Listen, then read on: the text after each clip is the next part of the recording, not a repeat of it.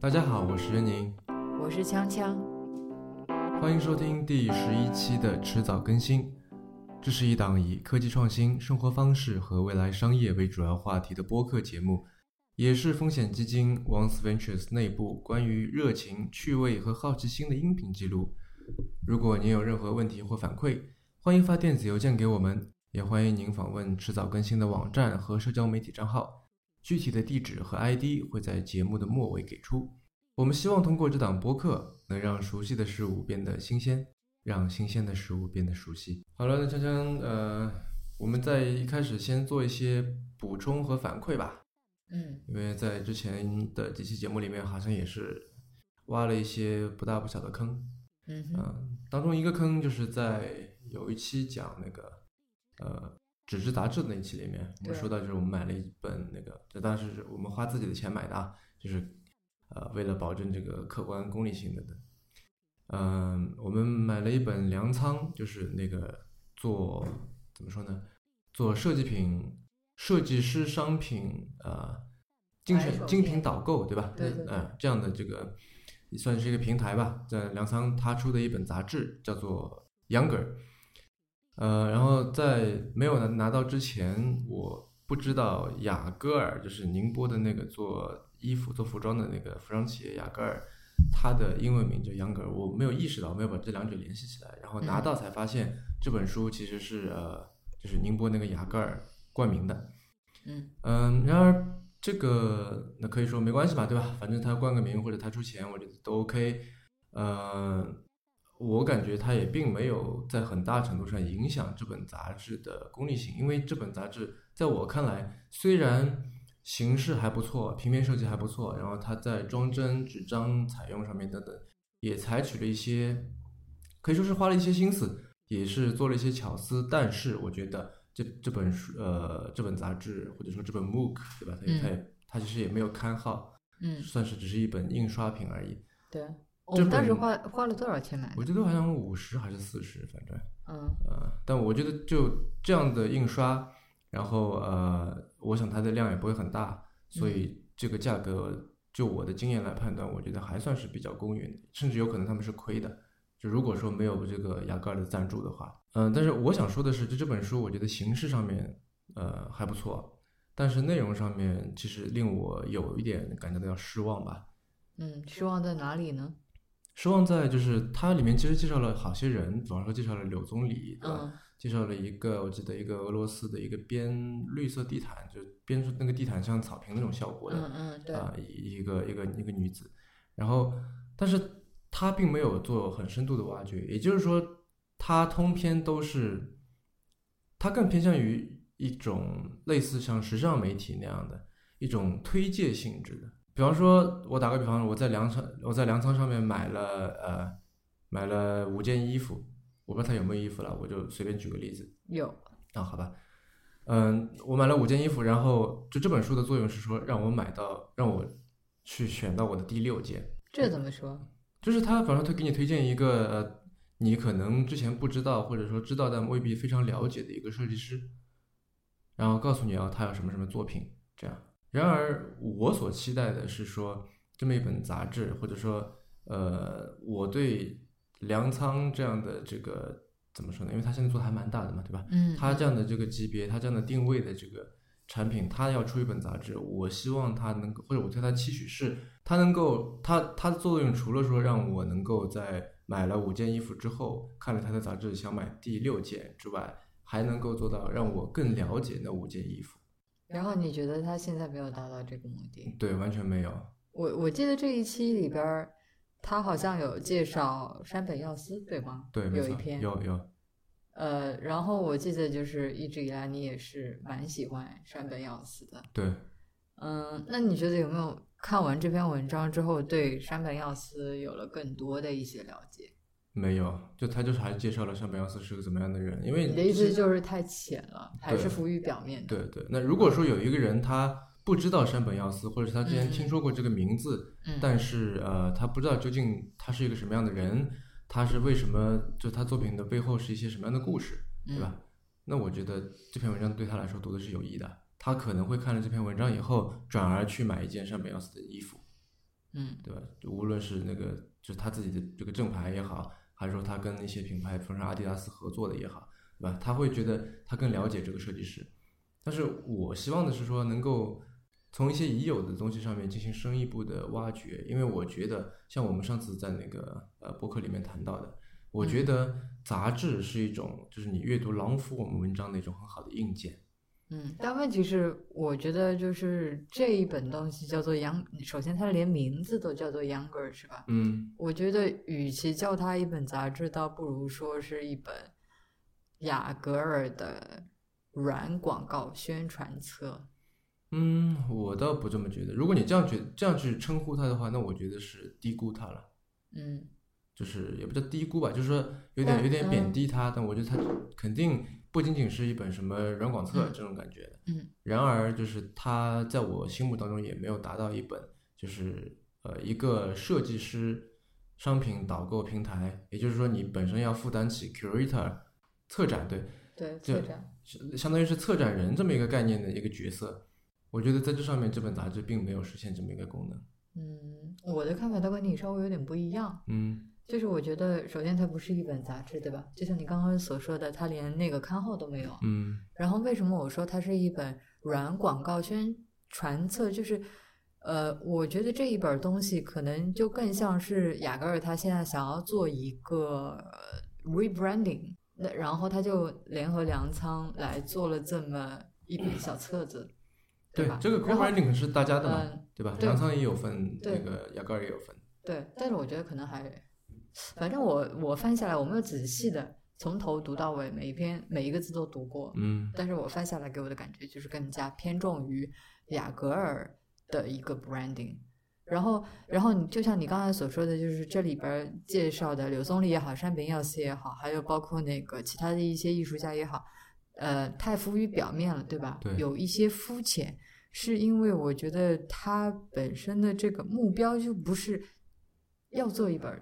杂志，它本身就是一个相当于说，我现在想要把，比如说雅戈尔，我想要把自己打造成一个比较年轻、比较时尚、比较潮流、比较具有国际化视野的这么一个本土品牌，对吧？嗯嗯那所以，我联合粮仓，因为粮仓在大多数的这个呃设计师啊，或者说是这个生活美学爱好者心目当中，还是一个蛮不错的，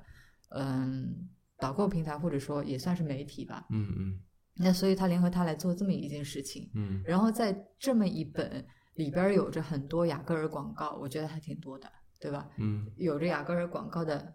这本杂志里面，所谓的杂志里但其实面，你很同时难也有讲着，啊，你很同时难也讲有我觉着，得，就是你想因为设计师的因为设计师界的大师嘛，我那我我所想以说的倒不是这个，就是你刚才在说的那个雅戈尔广告，因为它的这个广告是，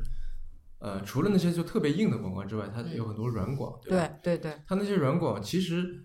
呃，时尚媒体就是就是就是靠这个套路在火的嘛。嗯就比方说你你去翻开任何一本，比方说 Vogue 也好，什么也嗯好，对吧？你打开来，就里面都会有说，比如说现在是夏天，会有一个什么夏季搭配的一个指南，对吧？一张一个很精美的一张所谓的他们叫什么呃硬照，嗯，对吧？对或者说拍大片那种对对对特，别精美的一张照片，然后呃，一个女的身上穿了好多衣服，然后下面会有一行小字嘛，对吧？上衣冒号什么什么牌子多少钱？嗯上什么裤子多少是什么什么牌子，对吧？嗯什么可能是未上市、未定价、无定价什么的，类似这种，那其实是一样的性质是啊，啊。然后我我当然能我能看出来，就是雅戈尔在这里面是尝试，就像你说的做那些怎么说呢，rebranding，或者说跟想要跟粮仓一起做做一个 co-branding，对吧？那嗯粮仓可能是想说想要借雅戈尔的这个，无论是财力还是说他在于这个他在中国时装市场上面的这种，呃，你说江湖地位也好，说是这个品牌认知度，因为这个肯定雅戈尔，你如果做这个普选的话，肯定还是雅戈尔的品牌认知度会比那个粮仓要高嘛，对吧？嗯那我觉得这是一个双赢的结果啊。呃，但我反正我是觉得说这个事情本身是可以做得更好一些的，尤其是如果你用这样的形式，因为它里面作者其实这本书在装帧上面的这个花的心思，我觉得嗯在内容、就比内容上面比内要容上多多得多对对对，然后呃，就好像很多人经常在诟病现代艺术，都觉得说形式大于内容，我觉得这本嗯书也是一个很典型的例子。嗯，啊其实就这里我稍微吐槽一下，就是这个粮仓他的那个微信公号也我关注了蛮久的了，嗯然后就是越来越觉得说我不会去点开它上面的文章看，嗯嗯，就是首先是他那个每一天推送的内容，很多都是他那个商商城里面卖的东西的一些推介，嗯，对吧嗯？然后其次，哪怕是说不是推介的这个文章内容，说实话，我觉得呃内容质量有所下降，嗯，然后每天推送的数量过多，就嗯你如果说点进去看的话，就发现就每一天推送的这个篇篇数非常的多，嗯，嗯然后有呃非常大的这个重叠。嗯就比如说我昨天他可能推的是这个某一件商品一把雨伞，对吧？今天推的还是这个，明天还是嗯推这个，嗯就是有的时候你打开来连续好几天都看到同样的东西，还挺烦的。嗯，好吧，这我也不知道为什么，但是我觉得如果你要做一个呃怎么说呢，设计师商品的 creator 的话，你首先要有够强的是呃够强的内容生产能力吧，对吧？嗯你首先要把你的这个威信或者说权威建立起来，让大家觉得说这个这个人或者说这个这个 app 或者这个团队他们很懂这些东西，然后大家才会信任你，信任你的眼光，信任你的呃就是那些无形的东西吧，对吧？嗯，好了，那我们呃过渡到下一个听众反馈吧。呃，我们有一期聊到了 digital nomad 这一个概念，嗯，呃，其实锵锵提出来的。对，这我记得是在就是在上上期吧，嗯，上一期是你的那个单口相声。啊，对，嗯，然后呢，就是关于这个 digital nomad 的话，我们收到了一则听众反馈，嗯嗯，这个还是蛮有意思的，因为当时我们聊完那一期播客之后，自己对 digital nomad 这个概念其实也非常感兴趣，所以后来又额外的去做了呃一些功课。有一位叫做 Jared 的听众给我们写来了呃一封反馈，对，他在知乎上面的名字叫做 Jared John，然后呃，他正在运营一个自己的知乎专栏，叫做“数字游民部落”。这个整个专栏就是跟 digital nomad 相关的。嗯，然后他呃当中提到了三条反馈，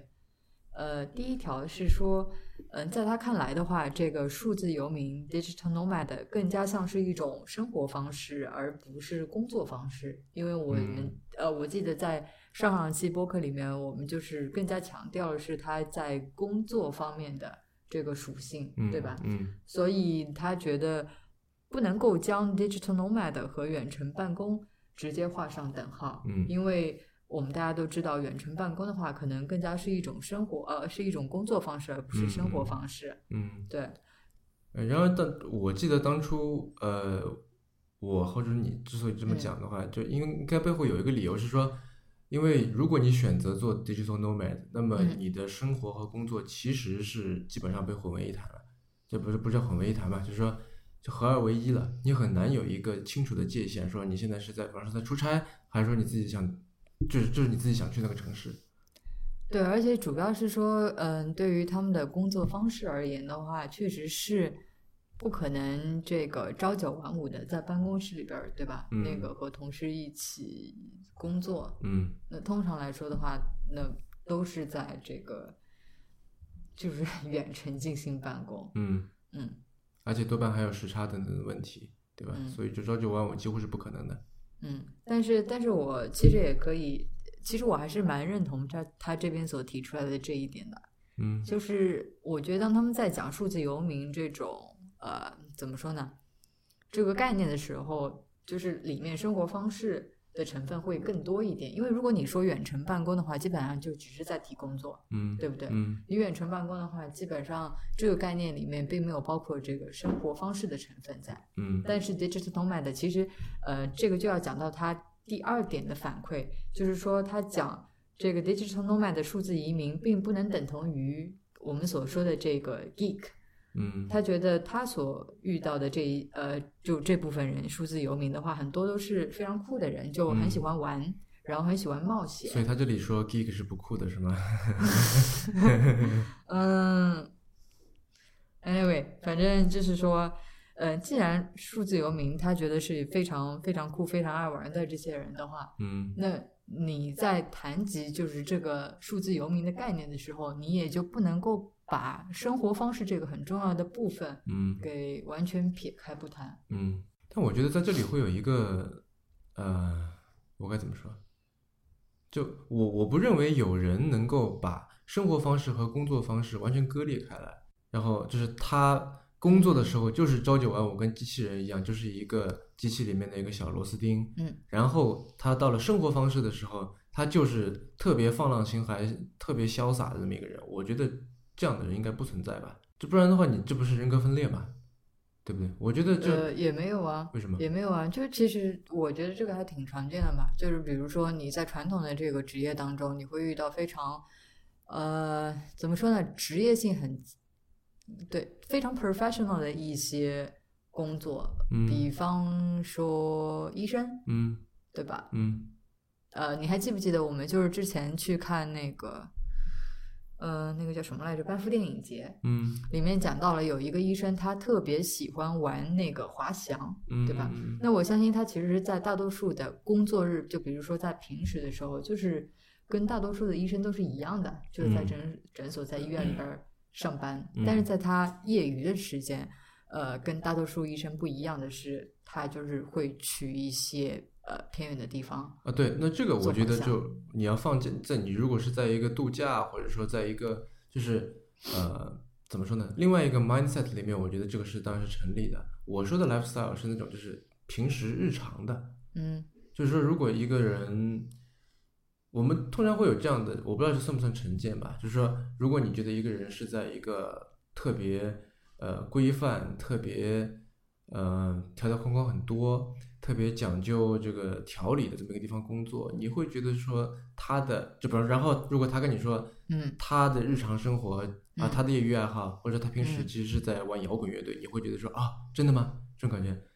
我觉得是啊。其实你之前自己就已经遇到过这么一个人，嗯，就是在 Tesla 里边的一个做人力资源的一个人。啊，你说他，但我觉得对这个然有后文化背景的差异，他在美对国吧？对，我明白。其实我觉得这个是很普遍的，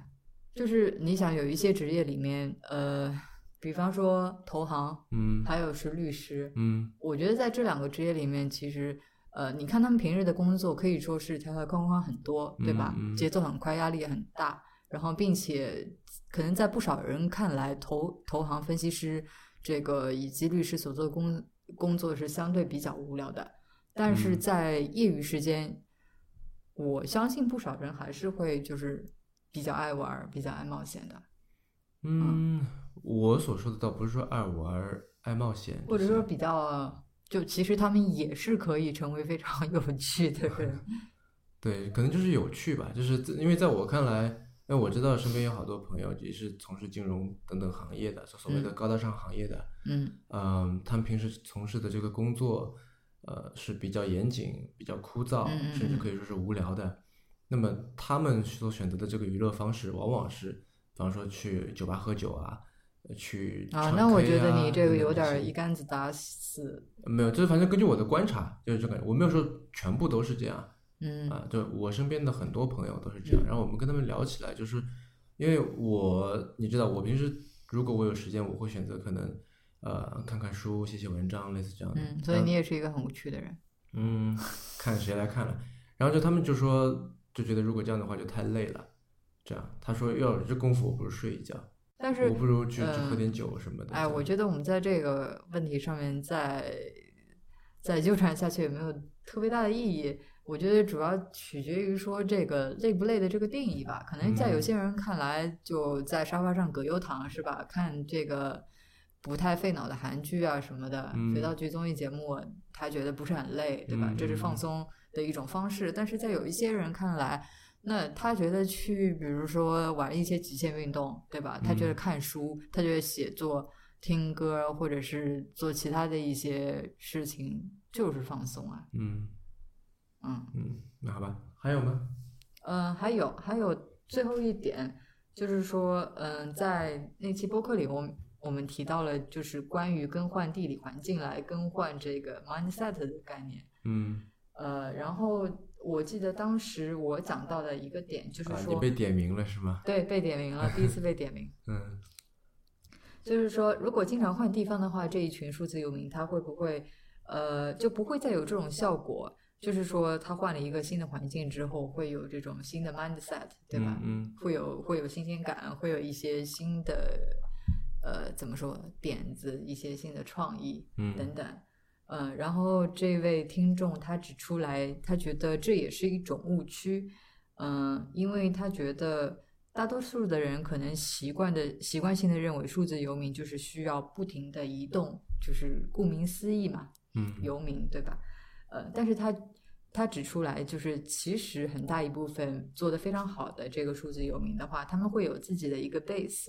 然后通过这个 base 来辐射周边的地区，然后隔几年可能会换一个 base，嗯呃，成为他这个数字游民所创造所创造出的这个 location independence，只是给想走就走的这个旅行提供了一个选择。嗯，而并不是说这个数字游民的话，就一直要保持这个在路上的状态。嗯嗯，嗯，因为呃，这位听众他其实，在知乎专栏上面发表过很多他对于这些 digital nomad 这些人的采访，嗯我相信就他对于这个群体的了解肯定比我们要多啊，所以就这点我们就虚心接受吧，就是呃，可能我们的观察还不够细致，对吧？这这个样本容量也还不够大，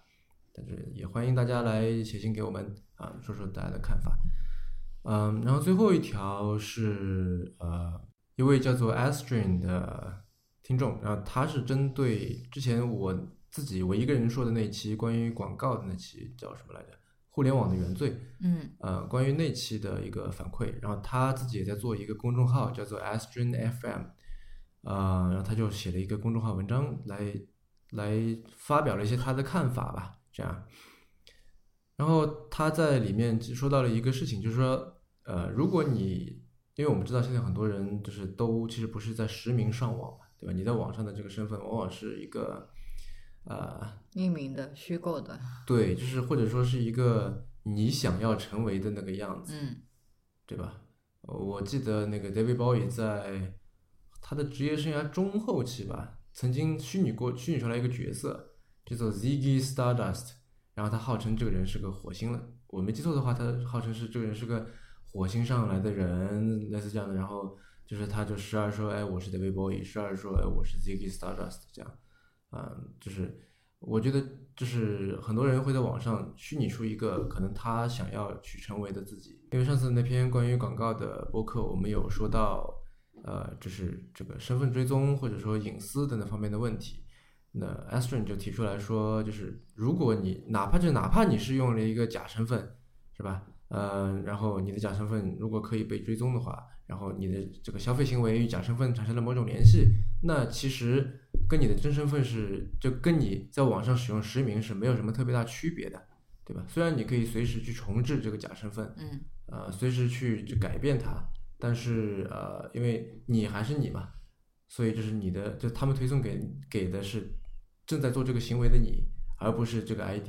嗯嗯，然后他提到一点，就是我觉得还挺有意思的。他说最后一点是他写到，他说隐私的边界一直在改写，这是广告业的功劳。嗯，那关于隐私的边界，其实我觉得是一个非常有意思的话题。其实我们大家可以来讨论，比方说，嗯，一个人的博客，他到底算是就是公共领域还是在私人领域，对吧？一方面是每个人都可以看，嗯嗯每个人都可以留言，如果他开了这个功能的话，嗯，但是另一方面，你不得不承认，博客好像多多少少有那么一点私有地的概念，对吧？就是一个一个我自己自家花园的概念。啊，那好了，嗯、那我们进入今天的这个正片环节吧。嗯，今天我们要来聊一聊这个淘宝造物节。嗯，然后淘宝造物节其实我是没有去的，呃，锵锵去了。嗯首先感觉怎么样？呃，感觉还挺好玩的。你去了多久？呃，我逛的还挺久的，就是淘宝造物节是上个礼拜周五开始到周日，嗯，一共有三天时间。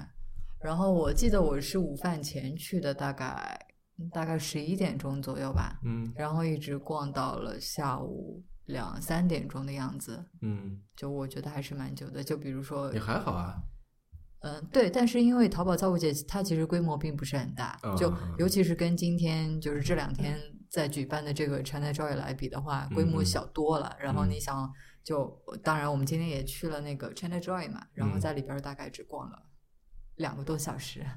嗯，所以那是相因为比你而言那的是因话为我们嗯没有仔细逛嘛，没有去嗯排队去体验等等对试对对玩，这样。所以我的意思是，那在那个造物节上面，其实我也没有怎么去体验，因为它那个上面也有很多那些互动的小游戏啊什么的。嗯嗯嗯，也是在排队的，虽然没有那个 China Joy 那么长，嗯我都没有去体验，因为我真的不是很喜欢排队。嗯，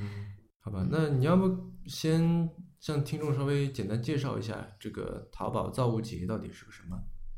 嗯，淘宝造物节的话是，呃，它主要分成三个部分嗯，T A O，那分别代表什么呢？T 的话就是 technology 科嗯技，然后 A 的话就是 art 艺术，嗯 O 的话是那个 originality 原原创创嗯对嗯，所以合起来正好是那个淘宝的淘的这个呃、嗯拼音嘛，嗯，对吧嗯？嗯呃，然后这三个部分的话我都逛到了，但是嗯最主要逛的是那个原创的那一部分。嗯它这次的话，原创这部分是精选了七十二家这个原创的淘宝店铺，嗯然后各式各样的都有，就是呃有设计的，然后有做硬件的等等，有做嗯这个嗯食品的，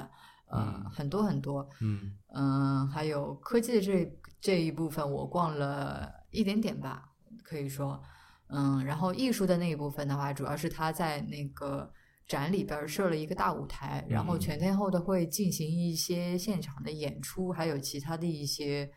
嗯，其他的一些互动吧。嗯，啊，我知道有那个明和电机，对吧？对对对，这个现场演出的话，我只看了民和电机的这个演出，嗯，但是很不巧的是，就是因为当时刚刚去，然后他又是被安排在上午大概十点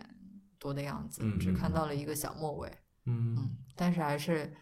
还是怎么说，挺激动的，终于看到嗯了现场的演出。啊，这里可能要稍微解释一下，就明和电机是一个日本的，算是新，虽然人不是特别年轻，但嗯是从概念上来说，应该算是比较新锐的一个或者比较前卫的一个艺术团体。嗯然后呃，它名字叫做明和电机，是因为他们家呃，就是这个创始人土佐信道，他家原来就是做就是这种电机厂，我们知道嗯就日本有很多这种什么中小企业嘛，对吧？然后他一直保持着这个特色，或者说有点像刻意突出这个特色。就是比方说，他就对外都自称叫社 长，然后对他的那什么演就演出的时候演都出穿服着对穿那种连体的工作服嘛，对对对那种，感觉像修车店里面穿的那种，对对吧？然后他什么就管自己的这个演出叫做去做销售，这样一首歌叫做产品。然后他其实做了很多呃乐器上面的创新，对嗯吧？就各种各样的，就是说他发明了很多稀奇古怪的乐器，嗯然后呃。以及用这些稀奇古怪的乐器发出来的这个奇怪的声音，或者嗯不符合常规的声音，去探索，呃，我们对于这个意义的定义。对。其实除了这个乐器之外，他还做了其他很多的装置艺术，嗯，我觉得就是我觉得这本身它就是嘛，就是它那些乐器什么的，对吧？本身也我觉得也可以归为到这个装置艺术的大类里面对。啊、呃然后他去年年初啊，不，今年年初今的时年候，年初，对嗯他今年年初的时候，在上海的明当代美术馆展嗯出过一段时间，嗯呃然后我们去看过一阵子。然后我记得呃，Vice 就是那个做青年亚文化的那个频道，上面也有一个关于他们的纪录片，嗯、嗯大家如果有兴趣的话，可以去看一看。嗯，嗯，还应该还是就我觉得还蛮有意思的，嗯我也觉得，就是我记得我当时刚得知这个叫做“民和电机”的，嗯，团体的时候，就真的一开始不知道他们是干什么的，嗯就不知道他们算是音乐人呢，还是装置艺术家呢，还是发明家呢，还是什么？对，因为就很难我记界得那个定展的名字叫做超常识机械，嗯对吧？嗯然后你看光看这个词，你是不会跟音乐联系在一起的嘛？嗯啊、但是到那边发现，就是这些呃器，这些所谓的超常超常识机械，其实都是乐器。嗯然后你看了这些东西以后，你会对身边就那些呃所谓怎么说啊，就纯乐器的乐器那种东西，那些东西而你会嗯，你会产生一些别的思考吧，我觉得，嗯，对吧？嗯啊，这个还是很推荐大家去看一看的，因为真的还是挺好玩的。 嗯，嗯对，至少看不懂也可以图个热闹，对吧？他那个演出我觉得特别热闹，嗯对其实叮叮说咣实咣，话叮叮咣咣，对，其实说实话，很多很多地方我都是看不懂的，但是我觉得真的他不需要看懂啊，真的很有意思。 对，就我觉得这个不需要看懂啊，嗯，就很多时候我觉得艺术的内涵就怎么说呢，像笑话一样，就是一旦解释出来，它就不好笑了。嗯很多时候它是一嗯种对吧，intuitive 的一种给你的一种震撼，我觉得就够了嗯，啊。就至少我在呃看他们演出的时候，无论是在线上还是看视频，嗯，就你知道他们演出的时候总是非常的投入，非常尽兴，就而用且网网是络语言的话，就感觉一本正经的胡说八道这种感觉。对对对，就是这种感 觉。呃呃，对，这个总结的非常妙，就是这样子的感嗯觉。嗯嗯。嗯啊，那在这个原创部分，你有看到什么比较好玩的东西吗？可以来聊一聊的。嗯，还挺多的。就是有一家工作室叫做那个夏虫语冰工作室，你有听说过吗？呃，我没有听说过，但啊是呃，你把 notes 给了我以后，我有去查，嗯然后查出来就是他是一个叫做夏阿的人，不知嗯，道他艺名或者笔名叫做我夏阿吧。觉得应该叫夏阿吧，听上去比较好听。夏阿啊，好吧。anyway，就是反正阿姨的阿啊，或者说那个什么嗯，夏天的夏。阿胶的阿，嗯嗯。然后他是一个在南京的一个艺术家，他嗯从十、他从一四年开始在做，就是现在这个夏虫语冰嗯嗯的这个事情、啊。然后他，我觉得他应该是个全职的一个一个画家。嗯不是你来跟大家说说夏虫语冰到底画了些什么样的画吧？嗯，呃，我记得我当时看到那个展位的时候，就是呃，它是外面有一堵墙，然后那嗯上面写着夏虫语冰工作室。嗯呃，还是蛮正常的。但是呢，他在这个面板的边上画了一个，呃，就是穿着非常暴露的这个古代的侍女，嗯然后他就这个就是躺在那个墙边上搔首弄姿的这么一个就是画板嘛，你知道那种纸板人物，哎，我想然问，后因为我们现在一般判断古代、现代人都是通过这个 appearance 来判断的，对嗯吧？那如果她穿着非常暴露，那你怎么知道她是个侍女呢？我的意思是，呃，我我指的这个暴露不是说穿一个比基尼什么的，嗯就是她还是穿着那个古代的那些纱裙啊，对吧？嗯嗯，就长裙，但是她比如说这个把长裙撩到大腿根，露出嗯一整条白花花的大长腿，好吧，对吧？那那然后上面的这个就是有点呃衣不蔽体的感觉吧，嗯嗯嗯嗯，然后他就在那边搔首弄姿的，然后边上有一有有有一排字写着“此处可壁咚”，就是好吧嗯，，然后就觉得嗯，里面应该有一些玄机，嗯，所以就进去看了，是一个是一个画展。嗯如果你不仔细，就是从远处望去的话，其实会觉得是一个蛮正常的那种，呃，传统的中国国画的一个展。嗯，但是你仔细一看的时候，就会发现特别的好玩儿。嗯它其实是里面夹杂了很多现代，呃，现代潮流文化元素的嗯嗯嗯一个中国国画的一个再创造吧。嗯，就嗯比方说，嗯、当中有一幅画叫做《斗牛图》，嗯对？吧？那斗牛图你知道，顾名思义的话，传统当中这上面画的都是牛嘛，嗯嗯这两个牛在斗，嗯但是它它那上面画的是什么呢？是一群古代人，嗯当中夹杂着流川枫啊，然 后那个那个叫什么樱木花道啊，在打篮球。嗯嗯然后这一幅画的名字叫做《斗牛图》，啊嗯，然后再然后就比方说有一幅我印象蛮深的，叫做诶武松打虎，嗯然后他那个老虎的话，就是呃被这个手脚捆绑住吊在树上，嗯，然后那个然后武松拿着那个蜡烛和皮鞭在那等着，对对对，呃武松拿着蜡烛和皮鞭站在他的对面，是吧？做出就是佯装要打的样子，嗯然后那个老虎的这个重要部位被打上了马赛克， 嗯，就是这么一幅图，叫做武松打虎。嗯，嗯嗯嗯，然后还有还有很多，我觉得其实最有意思的部分是那个春宫图，嗯嗯，但是因为我没好意思在那边一直盯着春宫图看，我到呃，我我后来去他的店铺，你跟我说过以后，我去他的嗯淘宝店里看了一下，嗯给我留下最深的印象呢，倒是一幅我记得叫东苏东坡的下午茶，苏东啊，我记得好像是呃有人在自拍，然后有人没有在没有没呃有，不是自不拍，是那幅图，对，就是因为我们知道苏东坡他周围就比较有名的嘛，比如说什么嗯苏小妹啊、对黄庭坚、佛对印，对吧？对对对然后就是他就描述了一个他们的下午茶，就他啊，有那个英式下午茶的一个啊 set，对对对对对，在那里，然后有很多一些比较小一些一些小巧思吧，嗯对吧？就说呃那个它里面有一个茶壶是一个设计师款，然嗯，后什么呃，里面我记得黄庭坚还啊，对，黄庭坚是锤子手机的锤粉，这 样，他的手机是就是后面有那个锤子标志的嗯啊，然后佛印在玩 iPad 这样，嗯嗯，就对他这个画里边儿，嗯、就你能看到很多小细节都是非常有花心思的。嗯我具体哪幅图我忘了，但是我在里边儿有看到无人机的这个影子。嗯嗯，我觉得这个事情就他的这个主要的能力嗯在于说他能够很敏锐的观察到嗯现代生活。他最典型的代表是什么？所以我觉得这个人，这个夏阿或者夏阿，嗯，他肯定是一个诗人，这话怎么讲？ 因为他能够，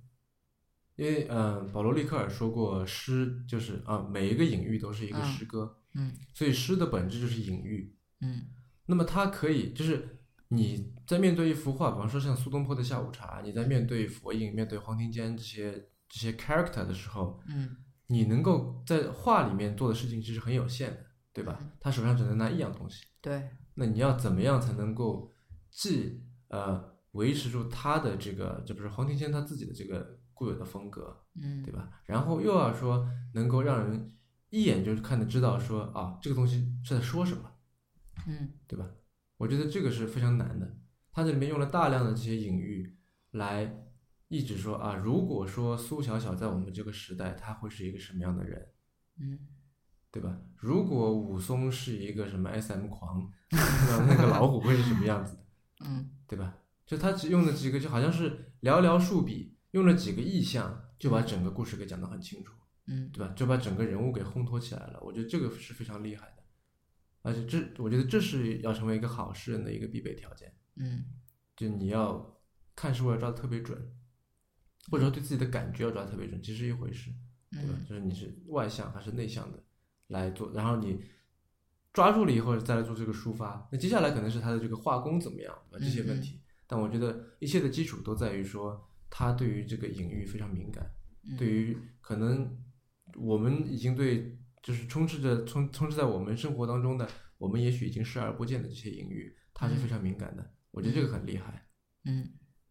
这个也是我觉得，呃，作为一个艺术家，尤其是作为一个画家的一个特点吧，嗯，就是有着敏锐的观察力。对，观察以及思考嘛，对吧？嗯就是他对这些新事物，对这些新事物对我们的生活造成的冲击或者改变足够敏感，嗯对吧？然后他能够再以自己的方式把它给重现出来。嗯。好了，那说完这个夏虫语冰工作室，呃，我觉得这个画还是挺适合买来送人的，就真的，嗯、特别好玩儿。嗯嗯，呃，说完这家工作室之后，我们再来讲讲，呃，一个比较，呃，我觉得一个比较好玩的概念吧。嗯其实那个淘宝店铺它本身，呃，并不是很大，叫做傲娇试验田。嗯嗯，它做的一个是什么东西呢？叫做真人图书馆。嗯这个概念本身的话，其实并不新，是最开始是从我记得是从丹麦开始的。嗯对对，嗯，然后那个时候的话，其实是人们想要主张，就是消除人与人之间的隔阂，对吧？嗯嗯，然后就是呃，提倡社会上进行一些积极的改变，希望人们就是不同的人之间，尤其是对于那个边缘部分的人，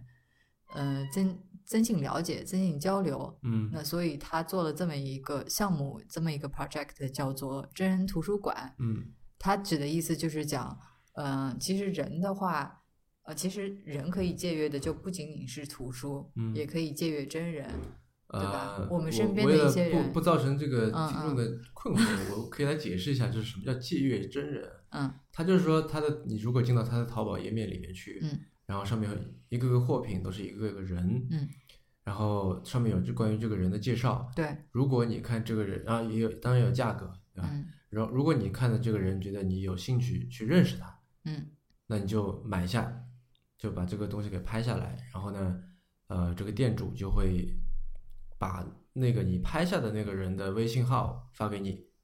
然后你去加那个人的微信，然后你们俩聊，这样嗯，就其实就是这么一回事。对。但是，但是它其实就是说，这个傲娇盛野田他做的这个军人图书馆，跟实际上国外的呃原先的这个概念还是有点不太一样的。在那里，因为一开始就是这个真人图书馆概念起来的时候，它更加注重的是一个，呃，就是说想要让大家对于社会上一些比较特殊的人群，比方说是残障人士，嗯比方说是这个同性恋人群，对吧？变性者，然后吸毒者等等这一部分比较相对比较边缘的人有更多的了解，嗯然后增进人与人之间的这种交流，嗯然后才做的这么一个项目，嗯，而且它一般是在线下进行的，而不是在嗯线下。也就是说，你是可以见到这个人长什么样的，虽然你可能嗯不知道这个人的一个，比如说呃真实的姓名啊、真实的背景等等。嗯呃，而且我看了几个这种线下的活动，一般都是不收费的。嗯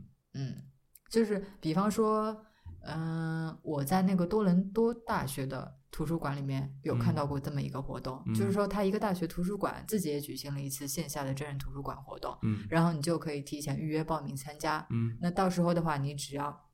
就是你呃，因为他那个会事先公布出来的吧，我嗯这边有哪几本真人图书，对吧？谁谁谁都是干什么的。嗯那然后我预约了之后，到时候呃就可以直接过去，嗯就是跟那个人聊。那一般来说的话，可能就是呃二十到三十分钟的样子。嗯嗯嗯所以，所以他这边所采取的做法还是有点不一样的，嗯，就主要是说在于这个呃上面的这个这这一部分人，以及他所采取的这种方式。嗯嗯但总的而言，我觉得这个就因为知乎上面经常能看到这些讨嗯论，就是说，呃，淘宝上面有哪些奇怪的店铺，类似这对种，对吧？呃，我觉得就是，呃，这是我在我刚刚知道淘宝的时候是没有想到这一点的，就是说淘宝居然也能够玩出这么多花样来。嗯，对吧？你刚刚说到，就是你也没想到在淘宝上面可以玩出这么多的花样。对，然后我是觉得，呃，因为我除了你给我做的那些介绍之外，嗯我还看了一些别的报道，我觉得这些所谓的原创，很多就很大程度上是他们做的事情，如果放在以前的话，算是手艺人这样的级别，这样的类别，你觉得呢？嗯，你觉得这个傲娇试验店也算是一个手艺人吗？他根本不涉及到任何手艺的这个，或者说绝大多数吧部分，我觉得嗯就是或者说，呃，他的手艺不是说真的是真正的什么 handcraft，嗯。对吧？那你觉得是什么？那可能是他的运营，他要把你想要把那么多人给召集起来，然后要做好这个事情，他还还要做售后啊，做等等，对吧？你觉得这这个个是需要技巧的，你觉得他这个，比方说真人图书馆的这个东西能够做起来是，主要是重在运营吗？我觉得肯定是啊，嗯，可是哦，这个我不是很清楚啊，就这个可能要具体问这个呃运营傲娇试或验者田说里边的品运控营人这员样。，我觉得，嗯对吧？因为你想，这人是非标品嘛，嗯然后就我是我的意思是，就是无论是这个被就图书馆里面的那个人上架的那个人，嗯还是说这个购买者、消费者的那个人，两边都是非非标品，他的需求都是在那一刻都是不稳定的，都是不确定的，对吧？然后另一方的供给也是不确定、不稳定的。那你要做好，就是让他们两个相互都满意，那我觉得是一件非常难的事情，是吧？所以我觉得运营会很难，做品控会很难。你所谓的这个满意是指什嗯么？就是一方面说我付了，比方说，因为它挺便宜的嘛，对吧？二三十块钱，对对然后我对加了一个人的微信，那我既然加这个人，我多半是说，因为它上面会提供一些简单的职业啊、什么爱好啊等等方面的描述，对吧？有点像在行上面那种感觉。嗯，是呃，那我会期望说他能够帮到我，或者说他能够怎么说呢？给我至少给我带来我想要带，我想我付出二三十块钱想要得到的东西，呃，这个我不太认同。为什么？就是你刚刚提到的在行嘛，那我也嗯觉得它其实这个模式的话是有一点像在行的，就就只不过是在线上，而且是匿名进行的嘛，嗯，对吧？那虽然说他对于那上面售卖的这个真人图书都给出了一定的介绍，但是其实你看完他的介绍之后，就会觉得跟在行的风格是完全不一样的。嗯它那上面可以说是一个泛二次元化的一个一个介绍，就是你看它的描述嘛，对吧？就你说在比哪较不是不是，我的意思是这个图书馆上面，真人图书馆上面，这个啊加淘宝店铺上面，啊呃，非常的好玩，非常逗逼，嗯就是一看就是可能是一个九零后妹子写出来的，嗯嗯对吧？那在行上面一般都是比较比较专业化的，嗯比较严肃的、比较正经的，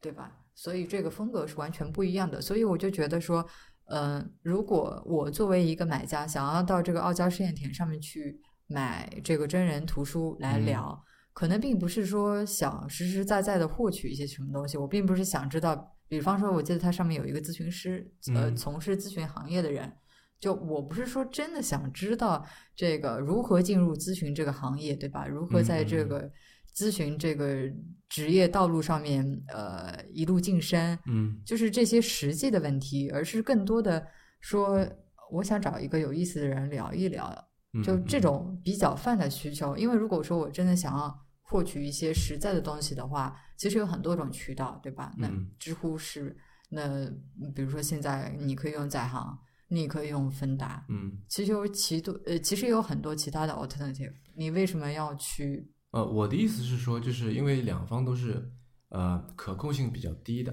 嗯，对吧？因为比方说，如果说那个人他平时的确是一个很外向、很呃很乐观、很有趣的一个人，但是就在那一天，他可能身体不太舒服，嗯他感觉不太好，嗯对吧？他可能没睡够，他就不想多说话。但如果你去花了钱去加他，那就给你感觉很不好。呃，我觉得这个也没有关系，因为首先它就它这个傲娇试验田啊，不是一个全职在运营的，把它当一门生意来做的一个一个东西，嗯，就他们也是业余在做着是是，更多的是为了好玩，一个 side project 一样的性质的。啊。嗯对吧？不靠这个来这个过活，呃，然后呢，就是如果说你花了钱买了那个人联系方式，结果聊得很不愉快，是吧？你是可以申请退款的。嗯就其实他们对于就他们这一批运营者对于这个项目的话，抱着一种比较随意的态度。嗯，说实话，嗯，就如果说你们两个人之间，买家和卖家聊的能聊得到一块儿，对吧？嗯成嗯为朋友，那当然就最好。嗯那万一聊不到，那大不了就给你退款呗。嗯嗯嗯嗯，啊，我刚才说到，因为我看了你给我发的那些像莫纳工作室啊，嗯以嗯及一些别的呃，就是给我留下很深印象的，包括这个夏虫语冰，嗯都是说我觉得说现在呃，你可以说手艺人的时代正在来临，或者已经来临，嗯就是说到了一个你的手艺越好，你就越成功。嗯的这么一个情况。为什么我这么说？因为呃，我打个比方，在记者这个行当，嗯，你所因为我刚嗯、去了趟北京嘛，然后跟几个朋友聊了，在媒体这个行当，往往记者的工资是没有编辑高的。嗯然后你当然可以从记者晋升为编辑啊，但是编辑所需要的这个专业能力跟记者是不一样的。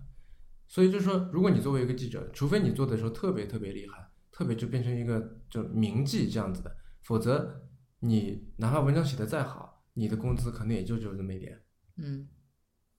对吧？就是你的这个天花板就在那里。嗯就比方说，呃，如果拿这个什么，呃，莫纳工作室为例好了。嗯就是说，呃，他可能做模型做什么，如果在之前的话，可能他永远都只能就这个天花板在那里，对吧？嗯就是他做这件事情，你做的再好，也不可能有嗯有再高的这个成功或者是再高的这个经济收入了。嗯。嗯，在这里我先插一句，就嗯这个莫纳工作室的话，是国内呃一家做原创手办的一家嗯嗯工作嗯室。嗯，就包括说之前热映的那个《大鱼海棠》，嗯它那个官方手办也是由他们制作的。嗯嗯嗯。就我想说的是，就是呃，终于，第一，手艺人可以靠自己的手艺来赚来赚钱，所谓的而且是所谓的呃站着把钱给赚了。嗯对吧？就是而且你看像淘宝这样的平台方还要去推他们，对吧？还要以就有有有那么一点是啊、呃以他们为荣，对吧？我们平台上面有这样的人，因为我知道淘宝在做什么淘宝故事啊，什么什么，专门讲这种嗯店主，对吧？就一方面是这个，二方面是你真的是可以靠提高你自己的手艺，然后来进一步的提高你的这个经济收益。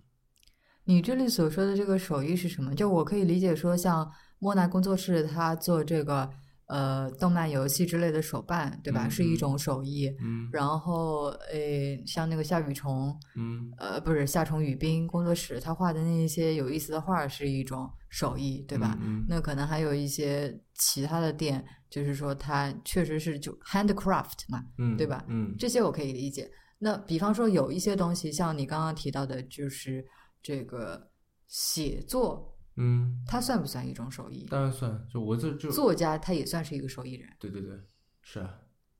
我就这个意思。呃，可是我觉得你刚刚所说的这个情况，好像不太适用于作家。为什么？那或者因为作家他是一个比较，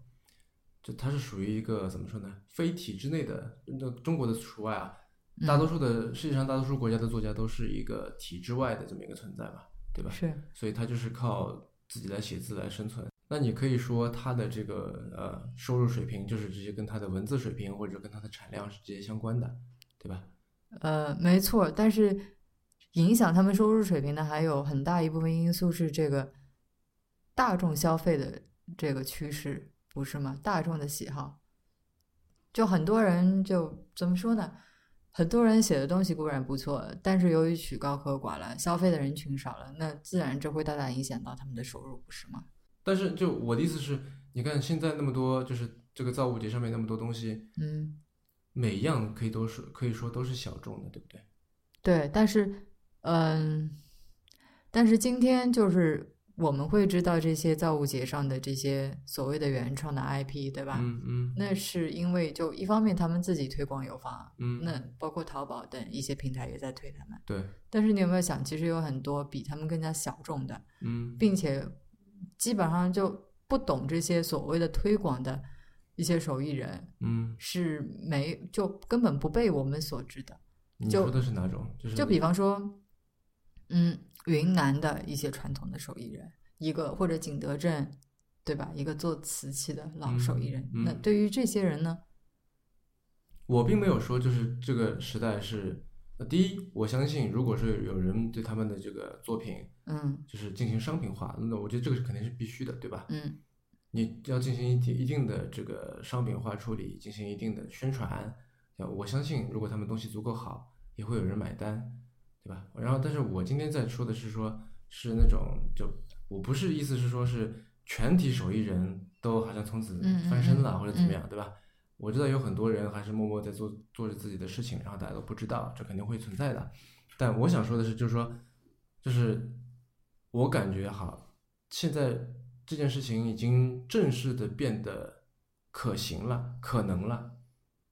比方说，如果说你有一个孩子，对吧？然后他有一天跟你说：“妈，我要去创业。”然后你说：“那你创什么业呢？你只会画画，对吧？”然后，然后你而且你画的还是国画，现在大家都不爱看国画了。然后他说：“那我可以把刘春峰画到我的国画里面去。”我明白你的意思然了。后你会觉得说这是什么鬼主意，对吧？那但是在现在这个情况下面，你用这些东西也可以去，就是很体面的生活了，我是这个意思，对吧？嗯啊，然后就是我觉得就淘宝造我觉得虽然我没有去，挺遗憾的，在外面出差，嗯但我觉得从我跟去过的人在呃聊，嗯、包括说看了一些就是后续的一些媒体报道，他给我感觉都非常好啊、包括说呃像佳呃我们大可下聊的主播佳琪，他就去了，他也他也去了嘛，嗯然后他说有一种感觉是在逛实体版的淘宝，意思是说，因为你在逛实体版的淘宝的时候，旁边会有一个啊不，你在逛网络版的淘宝的时候，旁边会有一个说“猜你也喜欢”这么一个选项，对吧？对，然后他就说。这家店一家连着一家都是那种，就是如果你喜欢这家店，你也会喜欢他的邻居；如果你喜欢他的邻居，你也会喜欢他的邻居的邻居这样。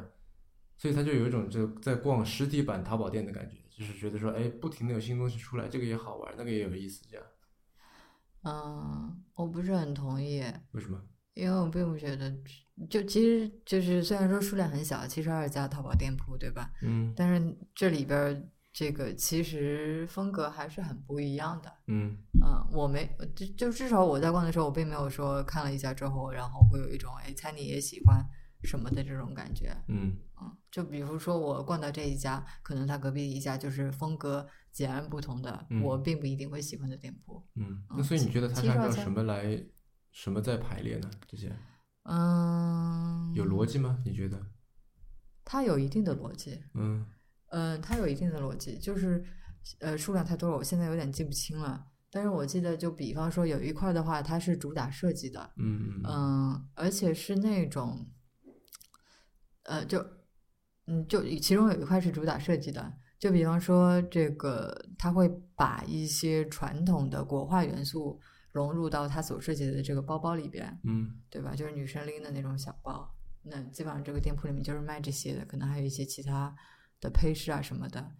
呃，然后那跟它相关的就是，呃，也是做这些，比如说有一个是叫什么青花瓷，还是反正是有那个青花元素的，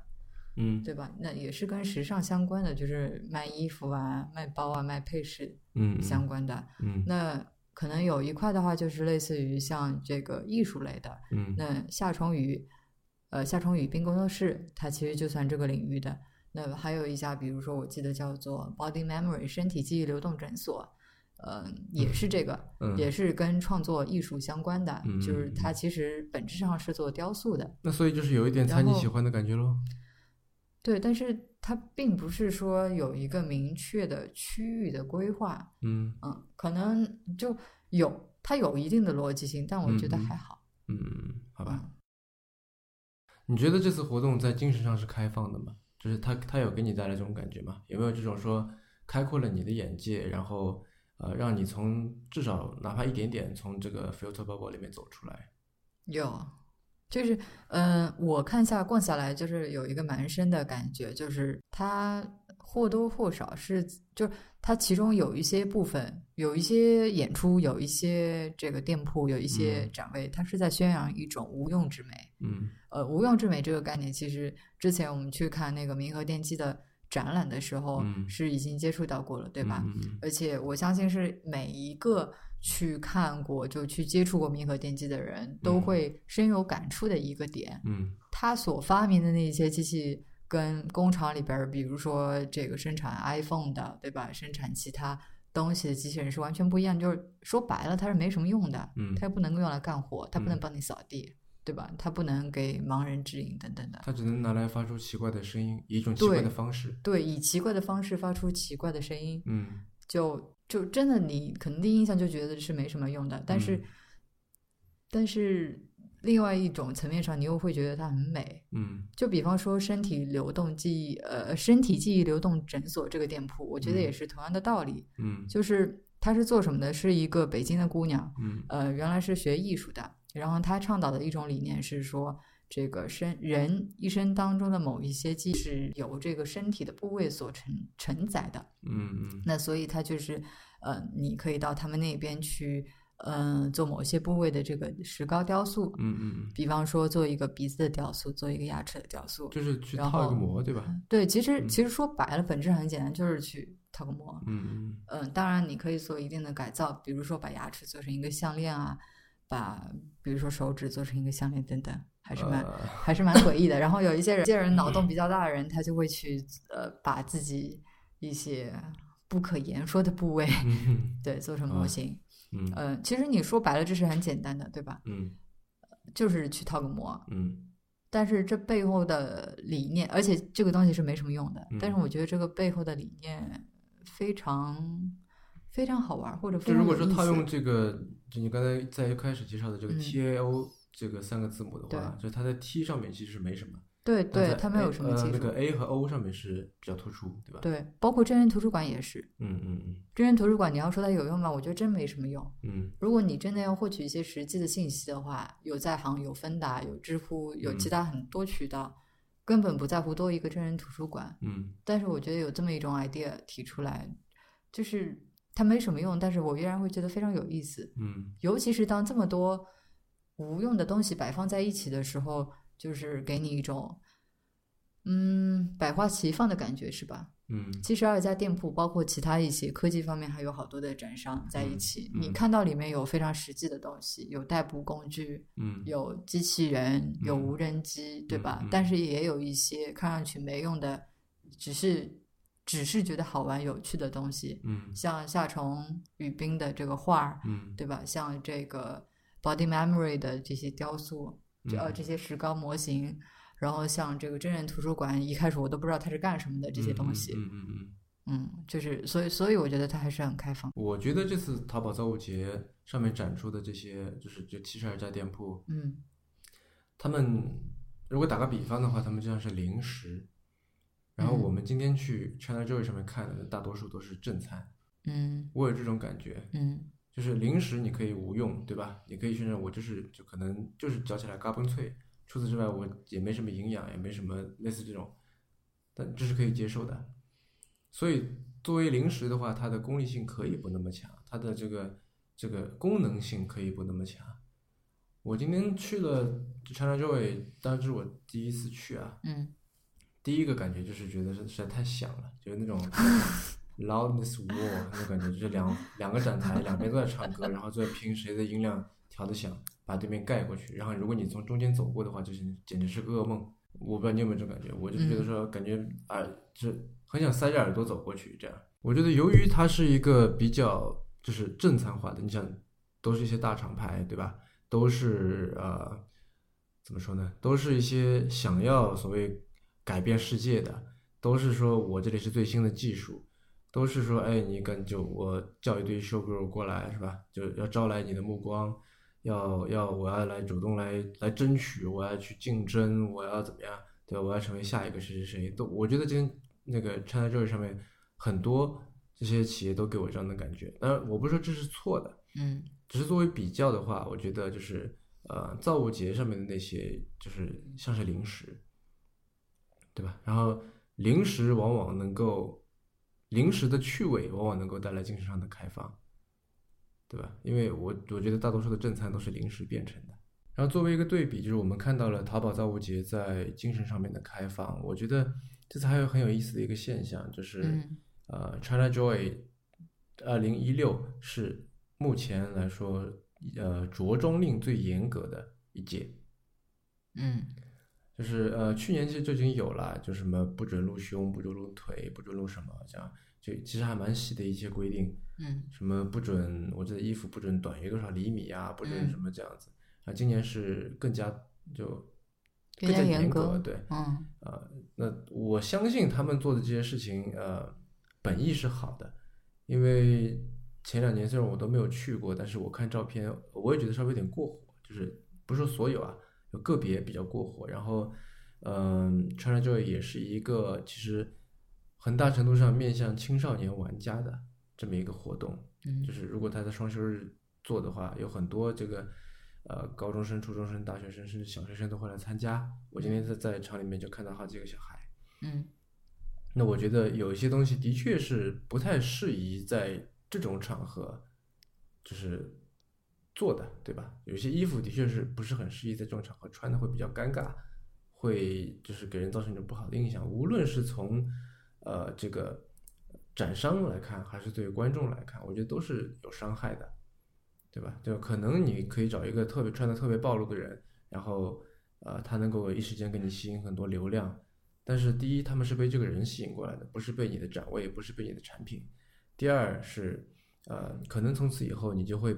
被这种行为打上一个烙印，对吧？有的人可能喜欢，但是有的人会非常讨厌你。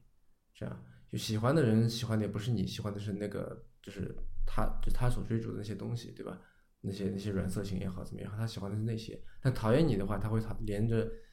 连着你这个品牌一起去讨厌。我这么觉得，所以我觉得这是一个其实是个有毒的现象，啊，那所以我觉得我比觉得比较有趣的一点是说，一方面是精神的开放，然后另外一方面是肉体的封闭， 对吧？就是 China Joy，嗯，我今天去看了几个展，说实话没有什么特别留下特别深的印象，嗯，你这个问题不应该来问我啊，因为我本来就不怎么玩游戏的人，对这块没有什么特别大的研究，所以我这天这天去 China Joy 的话，感觉纯粹是凑热闹去的。嗯，但反正给我的感觉是，呃，好像我倒没有感觉到明显的这个着装令的这个改带来的改变。我觉得很多这些嗯 show 有 girl 啊还是我觉穿的得挺，还穿的挺露的，这样。还好吧，我觉得就是你这大热天的，你走在街上是吧？那一般的女生穿成这样的也不在少数啊。哎，对啊，所以我就觉得就还好嘛，就是就是我并没有觉得说他们有穿的，就是特别保守或者怎么样。对啊他那个你刚刚所说的这个限制令的话，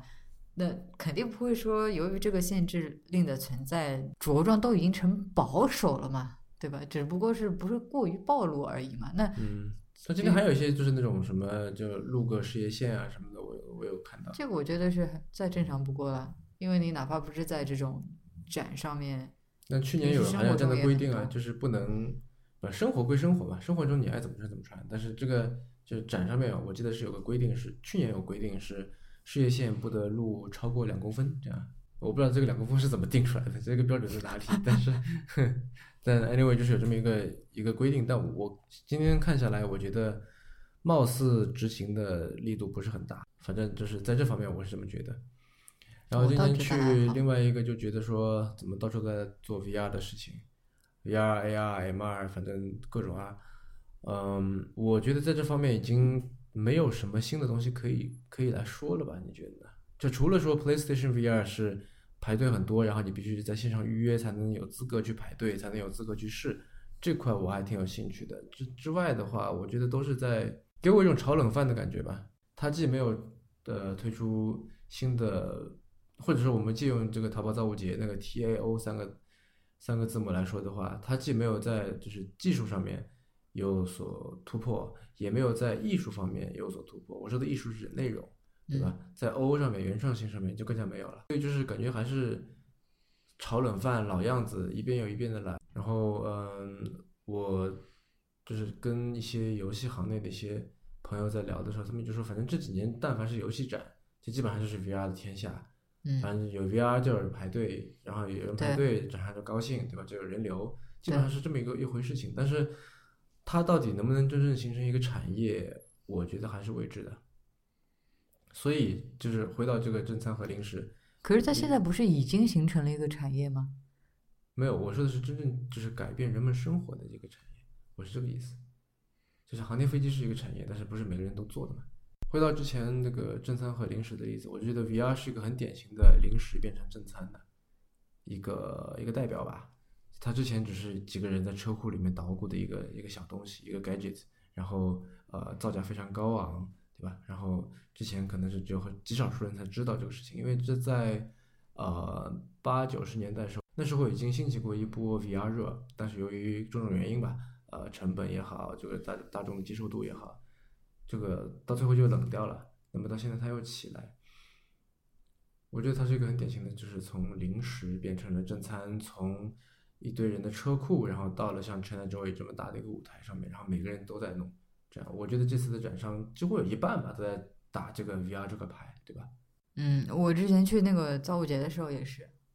就是有不少是关于那个 VR 的，嗯嗯，然后就像你刚刚所说的，基本上嗯有 VR 的这个展，呃，展馆展馆都有很多人在排队在体验。嗯嗯嗯嗯，对啊，所以我觉得也许这种最要不得的现象，就是为了 VR 而 VR，对吧？我为了就是完全是本末倒置这种现象，现在可能已经出现了。我觉得，因为我今天看到好多，呃，就是所谓的什么世界上首款什么什么什么，就是今天我看到三四个，但是在我看来都不属于那种，呃。真正意义上的创新，我觉得就有有一点自嗨的感觉，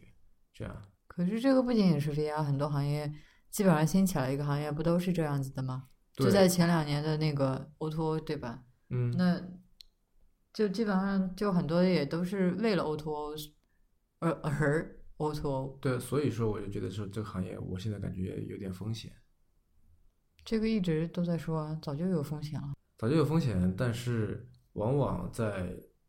就是怎么说呢？你在纸面上，在文章里面读到，跟你现实当中被这个 loudness war 所震撼过是不一样的。就是他们说有风险，跟你说你看到这么多人热火朝天都在做同一个事情，然后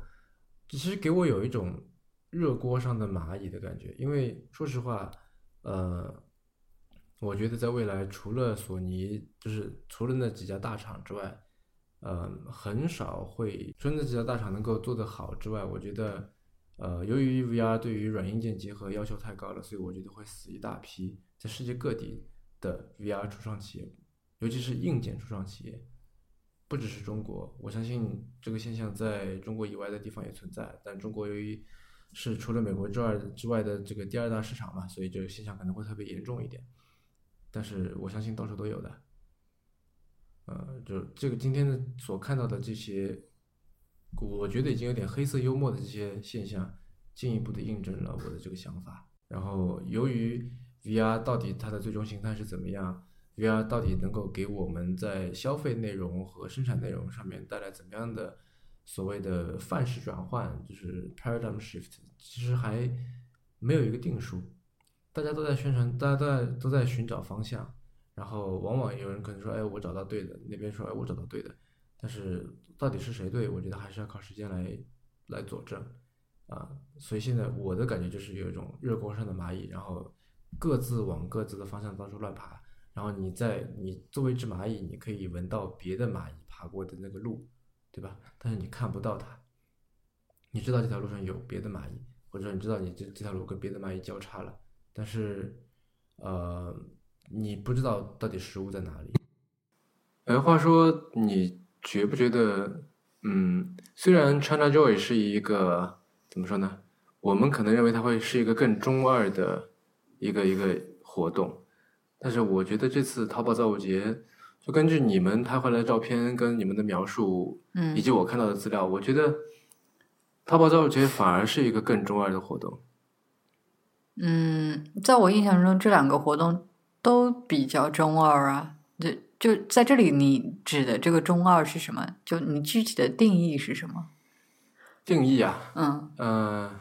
我知道有一个轻小说改编的动画叫《中二病也要谈恋爱》，还是《中二病也想谈恋爱》。我没有没有听过，我已经很啊我久没找有一看下动漫了。就是他在他在那个第一，呃我也是只看过一点点，嗯、他在第一季第一集的有那么一段旁白，嗯嗯，其实是呃我没记错的话是，哎我忘记那那个声优叫什么名字，是《火影忍者》里面那个自来也那个声优配的，哦所以他是一个很蛮苍老的一个声音，然后他一开始就说在解释，嗯对，就是解释什么叫中二病这样。嗯，我找一下啊啊，他的这个旁白是这样的，他说：“大家听说过‘中二病’这个词吗？被认为是迎来了思春期的初二学生患上的可怕又可爱的疾病，正在形成中的自我意识与那一份喜欢幻想的志气相组合，从而做出奇怪举动的那种病。比如昨天还只看《少年周刊》的家伙，却突然开始看起了英文的原版书。明明不知咖啡的苦味为何，却拘泥于黑咖啡。相信自己身上有特别的力量，一头栽入超自然系。就像这样，光是想起来就苦闷的要死的，非常丢人的疾病。这就是他对中二病的这个定义。嗯嗯，但这不是一个很严格的定义，但是、呃，我想每个人都能知道，就是中二病指的是什么吧，对吧？嗯嗯，啊，我觉得中二是个其实是个蛮好的一个事情。为什么这么说呢？嗯，你你还记不记得苹果拍过一则广告叫《The Crazy Ones》？嗯里面有一句话叫 "The people who are crazy enough to think they are, they can change the world are the ones who do"，、就是说，呃，只有那些足够疯狂到认为他们能够改变世界的人，才是那些最终真正改变世界的人。呃，对，算了，可以这么说吧，嗯或者说，只有只有疯狂到足，只有足够疯狂到认为自己可以改变世界，你才可以去改变真正改变世界、嗯，对，差不多就是对吧这个意思。我觉得这句这句话本身就是一个很中二的话，你不觉得吗？嗯对吧？然后我觉得，嗯、c h i n a Joy 虽然已经办了十几嗯年了，然后今年据说是人数最多的一次，据说啊，我不是很清楚，嗯但因为我是听一个朋友说的，但是我觉得它越来越变得，我觉得太太过于商业化，不对，不是说太过于商业化，是它太成熟了。嗯，你的意思是，就主体部分都是一些大型的厂商在那边做展示吗？呃，不全是，因为我觉得它就成熟的意思，我是跟造物姐在比，我觉得它就没有就不够中二，它不够，它没有那种就是刚才那段话里面的就是是喜欢幻想的志气。嗯，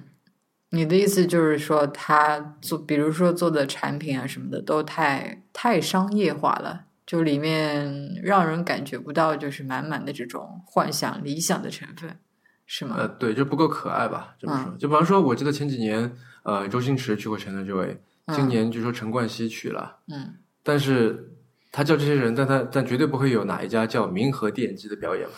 嗯对吧？就明和电机绝对不会去《成了这位》的，就他们也不会叫明和电机，嗯所以我觉得，嗯，从这个意义上来讲，我更喜欢造物节的这种，就是你说志气也好，青涩也好，这种呃张狂也好，啊、我觉得这个是在我看来更可爱的。嗯，我觉得挺有意思的是，就是造物节上面它不是有一个舞台，然后全天候的都会在轮番进行各种各样的表演嘛。嗯然后民和电机是其中一个，也是，呃，我个人觉得就是最具有你所谓的这个中二特色的一个表演。嗯但是除此之外，它还有其他的，就比方说有一个歌手叫做苏运莹，你知道吗？我不知道，就是好像是那个《我是歌手》还是什么《中国好声音》，反正之类的嗯选秀节目里面出来的，最近应该是挺红的一个，就是九零后的歌手，一个女生。嗯对，所以我的意思是，就造物节上，它有民和电机这种可能不为大众所知的，嗯，奇奇怪怪的，算是艺术家吧。嗯然后也会有像苏运莹这样子，就是大家喜闻乐见的，就是流行派的一个歌手。啊，那对我不是说就是啊他，因为造物节毕竟不是那什么像 Burning Man 那种，对吧？嗯就是我就是纯追求呃精神，嗯嗯呃，纯追求那些所谓出世的东西，嗯对吧？它毕竟是个商业活动，淘宝办的吧，一嗯下嗯嗯，是吧？它毕竟是以就是是一个以盈利或者以 PR 以等等，就是抱着以商业目的进行的一个活动，嗯对吧？这个我觉得他请流行歌手也好，呃，就做一些可能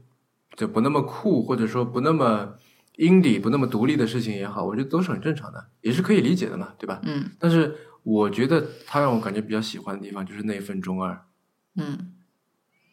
就是有一种呃，还是有那么一点点孩子气的感觉，对吧？嗯还是呢有那么一点点任性的，有那么一点点就是呃，你说有点装腔作势也好，对吧？有一点想装大人也好，那种感觉，我觉得这是很可爱，也很可贵，而且也是我觉得会在一定程度上面，嗯，带来它独有魅力的，嗯嗯。